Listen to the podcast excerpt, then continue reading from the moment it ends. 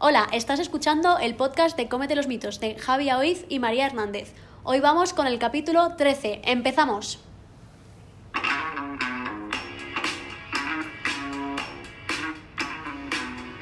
Buenos días, buenas tardes y buenas noches. Empezamos un nuevo capítulo del podcast y hoy vamos a hablar sobre la congelación y la descongelación de productos. La verdad es que es un tema eh, que lleva bastante confusión y hay bastante gente que duda, ¿verdad, María?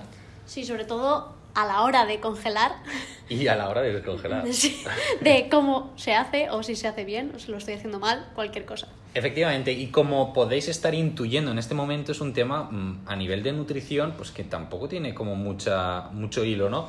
Para Dos ello. pinceladas. Sí, nada, cuatro, cuatro chorradas. Y para eso, eh, bueno, hemos invitado al podcast a un casi, casi, casi profesional de la ciencia y tecnología de los alimentos, es decir, que está en cuarto como nosotros.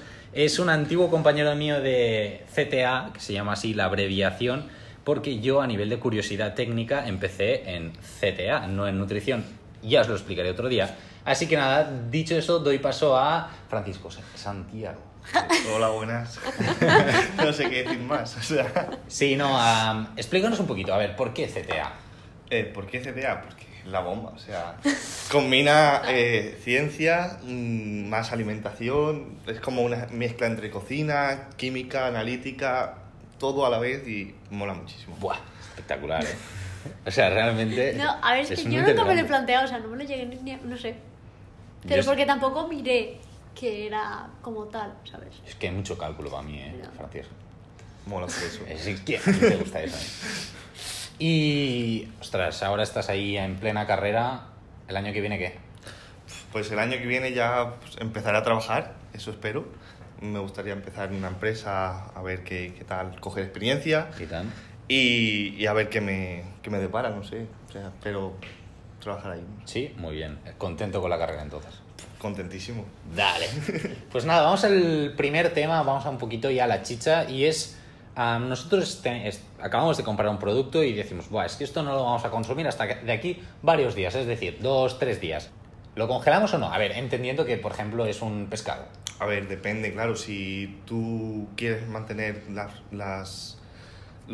todos los nutrientes del alimento, es preferible mm, no, no congelarlo y hacerlo en el momento. Es decir, si pasan dos días, pues comértelo los dos días.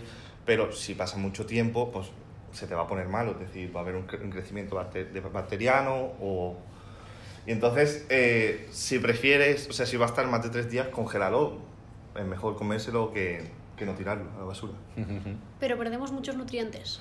A ver, depende de los- del alimento. El problema de la congelación es que el agua eh, se ordena, eh, se cristaliza y aumenta de volumen.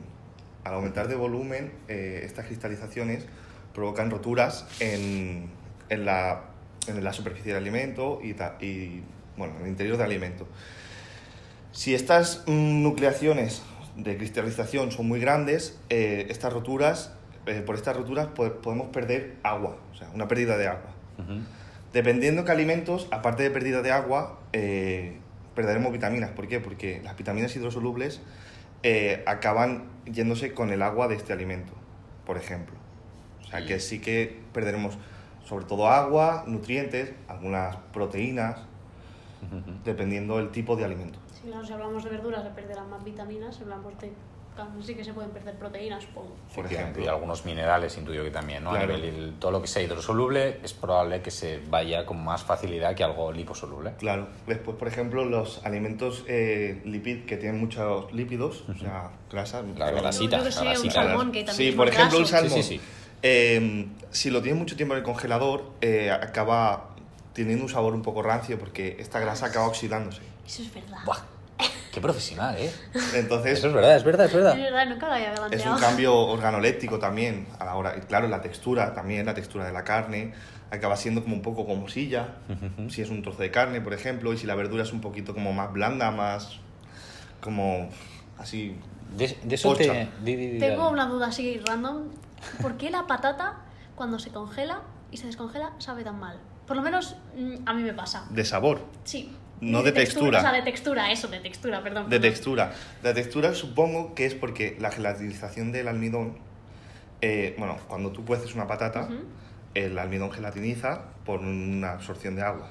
Claro, como en la, en la congelación provocamos que este agua se desplace y se formen los cristales, tenemos una pérdida de agua, este, este almidón está gelatinizado, o sea, está em, hinchado, pero con menos agua. Por tanto, el cambio de la textura es un poco más desagradable. Yo sé que no vuelvo a congelar patatas. Sí, sí, es- es- esto Es es, que- cierto que hay productos que am, sí que son más propensos, ¿no? Por a un ejemplo, buen pero- congelado que a otros. Por ejemplo, la patata frita, si te fijas, no, la textura no cambia tanto. Pero porque no está cocida previamente. No está cocida, lo está es- frita. es- vale, te iba a decir, ¿vale? digo, no y, la, y la fritura en- entra la- en- lo que entra es la grasa y esa grasa no se va. No se va, Claro. exacto. Muy bien. Y a nivel de esto, ¿no? Del cambio de estructura, ¿es posible que, por ejemplo, con una eh, descongelación rápida, como podría ser un microondas, ¿no? Aquello que hay veces que, mierda, mierda, no he planificado mi comida, eh, digo, mm, saco, yo qué sé, un cacho salmón, como decíamos ahora, ¿no? Lo pongo en el microondas rápido. ¿Hay, un, ¿Hay diferencia entre textura y estructura propiamente del alimento entre esto y una descongelación lenta? Pero aquí también se tendría que mirar el cómo lo descongelas en el microondas. Si lo descongelas en plan de corre a 900, venga, dale caña, Sí. o es el modo de con- descongelación, ¿no? A ver, claro, Claro. el tiene la opción de descongelar. Vale, vale. Claro. Tienes la opción de descongelación. Vale, sí. Ahí, Ahí. ahí, bueno, mm, se descongela, a ver, sí que cambia un poco la textura, pero lo típico de la descongelación. Pero lo que tú dices de meterlo en el microondas, Exacto, a saco, a saco. claro, Y es lo provoca- que hace mucha gente, lo siento, pero es, mucha lo gente lo pongo a hace. mínimo, ¿sabes? Sí, claro, ya. Sí, pero claro, el microondas lo que hace es eh, alterar eh, la molécula de agua, ¿vale? Que- haciendo que se mueva, provocando energía cinética y esto es lo que provoca que se caliente. Si tú pones el microondas, en- no en el descongelación, sino para calentar, A todo trapo. empiezas a calentarlo y entonces provocas una cocción. Incluso te quedan trozos de hielo y trozos cocinados. Y es muy desagradable en realidad en boca y eso. Mm, Por, mejor intentar ponerlo en descongelación y porque si no la cocción provoca una desnaturalización de las proteínas y una alteración bastante potente del alimento. Porque sí. lo estás ya cocinando, como aquel que dice. Está claro. También, am, claro, dice, em, hablamos ahora de lo que es la descongelación en microondas. Una descongelación en el mármol podría estar entonces mejor indicada para conservar la textura. Para conservar la textura, sí. O sea, sí que para conservar la textura está bastante indi- m- mejor indicada. Lo que pasa que si tú lo dejas en el mármol, eh, pues tienes riesgo de que se contamine con algo que haya en la cocina. Cualquier bacteria, cualquier hongo, cualquier mosca que vuele por ahí, Sí, sí, que pueda... Claro, Si ponemos una tapita. una tapita. bueno, a ver, Pregunto, no, no, oye. siempre quedan huecos por donde pueden entrar, por donde pueden crecer. Y más una- los alimentos descongelados que son más propensos a tener estos... Sí, sí, todo- todos estos patógenos, ¿no? Claro, sí, porque la actividad de agua de estos alimentos es mucho mayor. Entonces, ¿cuál sería como la forma ideal, entre comillas, de descongelar? Hombre, la forma buena es como te has dicho, ponerlo en descongelación en microondas. También puedes ponerlo en la nevera, en descongelación. Porque la nevera está cerrada y tal, y Eh, bueno, es que impides que entre menos, menos patógenos al, al alimento. Pero también en el microondas en punto de descongelación no está mal. En mi caso lo que se hace es, se pone en la zona cero de la nevera, Buena, muy bien. pues tapado y se mete ahí y, y, pues ahí hasta que se descongele, Exacto. ¿sabes? Yo creo si que- es para la noche, pues se mete a la mañana, Claro, no sé. sí. Claro, yo Pero creo que el punto aquí... El problema es que tengas una descongelación muy lenta. Una descongelación muy lenta Que eso es un problema. Claro, a nivel bacteriológico esto es un problema. es un problema. Claro, porque pueden, ca- Pregunto. pueden crecer bacterias en cualquier momento. O sea, a partir de 4 grados ya puede haber una actividad bacteriana suficiente, Conclusión, microondas con descongelación. suficiente para que se produzca ese crecimiento. Sí, yo creo que lo interesante de la nevera, sobre todo, es a nivel de planificación de comidas. O sea, obviamente después de una congelación, si una descongelación, perdona, ah, si yo lo mm, hago esta descongelación en la nevera, pero luego acompaño este producto de una muy buena cocción, yo aquí supongo que me estoy asegurando o estoy favoreciendo esta posible eliminación de las bacterias patógenas o de las sustancias patógenas que hayan entrado en, el- en contacto con el alimento. Exacto, o sea, eh, eso es, el fuego lo mata todo, como se dice normalmente. Es decir, si tú cocinas este alimento bien cocinado, no tienes por qué tener problemas. O sea, si lo has dejado descongelar en la nevera y eso, pues sí, se te puede cocinar perfecto. Si lo cocinas bien, si lo dejas un poco crudo, mm, hay un pequeño riesgo. pero bueno. ahí, Pero eso riesgo. siempre, eso siempre está cuando comes algo más crudo. También Sí. te lo digo. o sea. Sí, sí, claro, exactamente. O sea, siempre los alimentos crudos, si, por ejemplo, una verdura, si no la lavas y le echas un poco de desinfectante como hipoclorito de sodio, que es Ujú. la lejía, pues igualmente hay un poco de riesgo, por ejemplo. Yo un día me muero por comer lechuga sin lavar. Pues a mí me pasa, ¿eh? Y con las del huertecico que tengo ahora en la terracica, uf, y hay veces Porque que es he cogido una alguna, ¿eh? agüita, lo froto un poquito y eso, eso, eso no hace nada. A mí Me necesitarás tierra, ¿no? a, ver, Pero... a ver, en casa tú tampoco te, tampoco te, te matas mucho a buscar cómo desinfectar un alimento. Claro, en la industria, en las cocinas profesionales, pues sí. Obviamente. Pero claro, en casa, pues Pero igualmente lo hacemos la mayoría sí. normal. Claro. Lo hacemos de Claro, nuestra manera. claro. Tú coges un tomate, lo metes debajo del grifo, das un poco de así y dices. ¡Para adentro! Sí, así. Y no lo vas a cocinar, te lo vas a comer tal cual. Claro. Es cierto, es cierto, totalmente. Y luego, a nivel de ya, curiosidad, el, el agüilla esta que nos queda, ¿no? Tanto en el microondas como cuando lo hacemos en la nevera, en el mármol incluso, hay veces, ¿no? Te queda una agüilla debajo de, pues, el pescado, la carne... Hmm. ¿Qué es eso? Bueno, eso se debe a la nucleación del, del agua. O sea, el- se, for- se forman núcleos de congelación, de cristalización. ¿Qué pasa? Que depende de la congelación que hayas tenido. Si es una congelación muy rápida, se, for- se forman núcleos muy pequeños, porque se, o sea, se forman muchos núcleos donde se congela, son donde cristaliza el agua. Entonces, esos cristales son pequeñitos, provocan menos roturas. Eso impide que salga tanta agua. Vale. En cambio, si la congelación es muy lenta, provoca que hayan pocos núcleos de, cristalización y por tanto tienes cristales mucho más grandes. Eso sí que provoca grandes roturas en, la- en el alimento y sí que provoca que salga mucha agua. Entonces intuyo que si nosotros congelamos a una temperatura muy fría, es decir, y de forma muy rápida, sobre todo en aquellos modos de súper frío en el congelador, de esta manera, a largo, a largo plazo, cuando nosotros descongelamos, al haber menos eliminación de agua, la textura también se va a conservar mejor. Por supuesto. Es decir, cuanto más rápido se congele, la textura del alimento se mantendrá muchísimo mejor. El alimento estará en mejores condiciones. Y a nivel bacteriológico A nivel- también pasa más rápido a temperatura baja, baja, baja, entonces tampoco hay tanto riesgo. Claro, no hay tanto crecimiento bacteriológico y tal. Y eh, es eso, al descongelarlo tienes menos actividad de agua. La actividad de agua es bastante importante a la hora del crecimiento de microorganismos.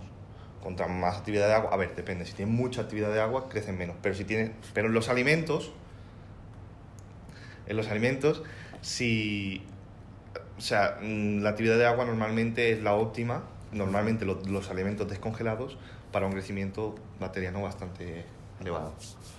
María, creo que querías comentar alguna cosa. Te lo iba a escribir para que lo vieras. Ah, no, dímelo. Eh, que tendríamos que explicar qué es la actividad de agua. Vale, mm, sí, Claro. me, parece, me parece interesante. Claro, estamos hablando aquí a nivel técnico. Vale, es verdad, es verdad. Porque hemos Entre dicho actividad de nosotros- agua yo... Entre nosotros lo sabemos, es cierto. Yo- que yo antes. Bueno, a ver, a nivel así mal dicho, es la cantidad de agua que tiene un alimento. Es decir, un alimento fresco como un pimiento no tiene, tiene muchísima agua. En cambio, un, un grano de arroz tiene mucha menos agua. Entonces, tiene menos actividad de agua que el pimiento. Vale, perfecto. O sea, yo creo que así se entiende muy, muy fácil y es muy fácil de entender. Eh, a nivel de, de congelación, descongelación, creo que hemos hablado de muchas cosas. María me está señalando una cosita, sí, sí, que es a lo, a lo que iba, efectivamente, ahí me ha leído la mente totalmente. Am, nosotros cuando congelamos hemos dicho que vamos a una temperatura muy fría y muy rápida. ¿Qué sería la mejor vía? Sí, que sería la mejor vía. Y luego ya, para mejorar ya nuestra congelación, ¿cómo? O sea, y nosotros cogemos, yo qué sé, compramos un montón de lomo, por ejemplo, o un montón de pollo, ¿cómo, cómo lo congelamos? ¿En trozos grandes, pequeños, medianos? Eh, mejor en trozos pequeños. Lo que hemos dicho es eso, que una congelación tiene que ser rápida. Si tú tienes trozos muy grandes, tardará mucho a llegar a la temperatura de congelación en la parte central del alimento. En cambio, si lo pones en porciones pequeñitas, es más fácil que se congele rápidamente. Esto- Muy bien, ¿no? sí, Yo ¿no? estoy aquí como una niña aprendiendo. claro que sí. No, la verdad es que yo creo que es un tema muy interesante del que hay mucha duda y que se agradece mucho que, que te lo puedan explicar en plan bien, porque claro, obviamente nosotros en nutrición pues lo tocamos Muy poquito. muy, muy vagamente, ¿no? Entonces que nos lo puedas explicar tú pues nos va Quizá un genial. poco de nutrientes, de lo que se pierde, lo que ¿sabes? Y, poco, y cómo se tiene que congelar, a lo mejor. Sí. Que nos enseñaron diciendo a estos grados mejor que a esto y poco más. Poco más, la verdad es que a vosotros tocan mucho más y yo creo que es... mamá también. Sí, sí, pero que creo que es una información muy importante para, para toda la gente y que crea mucha duda. Ah, no sé si, Francisco, nos quieres comentar alguna cosita más así a nivel general sobre este Curiosidad o tema, que sea. curiosidad. Sobre curiosidades sobre la congelación. Sí, si no, no, ¿eh? o sea, es es lo que te venga a la mente, así a divagar. Pues eso, que. A ver. Congelas bien. Que intentéis congelar bien. Es decir, que no congeléis ahí, venga, dejo el, el, la neve- el, el congelador a menos 4 grados y venga, pongo ahí algo. No, o sea, me- me- tener una temperatura de congelación bastante baja. Menos 17, menos 18, menos 20 grados. Lo mínimo, pues mejor. Sí, yo creo que es un apunte perfecto para, bueno. para cerrar. No sé si tú, María, quieres comentarnos alguna cosa más. No, yo ya he hecho todas mis dudas. Salgo de aquí aleccionada. Leccionada. Pues nada, eso yo- quiere decir que ya podemos ir a dormir tranquilos. Hemos aprendido muchísimas cosas. Nada, muchísimas gracias, Francisco, por acompañarnos en este nuevo capítulo del podcast de Cómete a los mitos. Así que nada, agradecerte mucho tu prese- presencia aquí. ¿Tu todo un-? Todo un placer y nada, muchísimas gracias. De nada. Espero que hayáis aprendido suficiente. Dicho esto, pues nada, nos vemos en el próximo podcast. Si tenéis cualquier duda y todo, nos las podéis hacer llegar a través de las redes sociales y así, y nosotros se las pasamos a Francisco, él nos las deriva a nosotros y os las pasamos a vosotros. Así que, sin ningún problema, a un momento que María nos dice algo. Que hacemos la ruta del tesoro, ¿sabes? Es como saltando de persona en persona para encontrar la información. Efectivamente. Y nada más, María. La semana pasada nos olvidamos de decir que las preguntas os las podéis hacer en redes. Pero bueno, como lo decimos esta semana, ya todo arreglado. Todo arreglado. Bueno, dicho esto, pues nada, nos escuchamos en el próximo jueves, en el próximo podcast. Así que nada, que vaya muy bien. Adeu. Adiós.